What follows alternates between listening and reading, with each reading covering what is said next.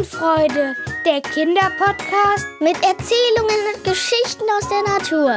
Für Kinder im Alter von 5 bis 9.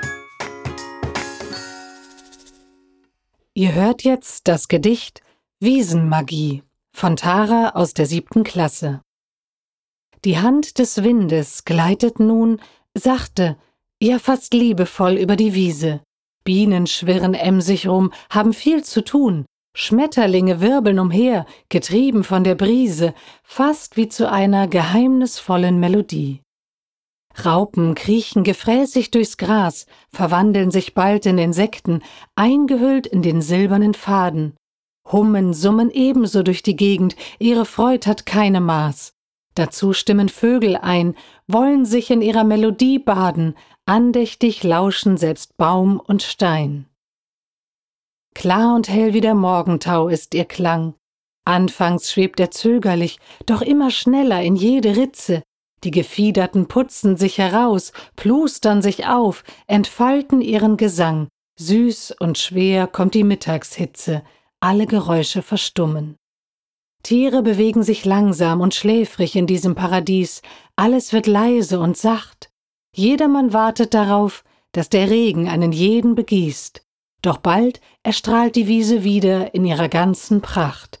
Es ist nur eine Frage der Zeit. Ihr hört jetzt das Gedicht Wundervolle Orte von Mia Sophie aus der sechsten Klasse. Sanft wiegt sich das Gras im Winde, die Frühlingsluft, sie duftet linde. Ich seh ein Reh, ein Hirsch, ein Has, sie alle erfreuen sich am frischen Gras, auch Insekten leben dort, an diesem wundervollen Ort. Doch nicht nur die Wiese ist voller Leben, das Feld will ihr entgegenstreben, es schneit, es hoppelt, es stampft und es gräbt, was wohl in diesem Korn alles lebt. Wieso bloß treiben wir das Leben fort von diesem wundervollen Ort?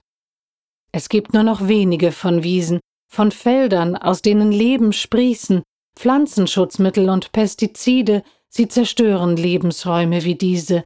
Bald sind dort geschlossene Pforten zu diesen wundervollen Orten. Deshalb sollten wir uns ändern, sonst gibt es Wiesen bald nur in unbekannten Ländern, sonst sind bald alle Felder leer, denn dort gibt es kein Leben mehr. Deswegen sollten wir öffnen die Pforten zu diesen wundervollen Orten.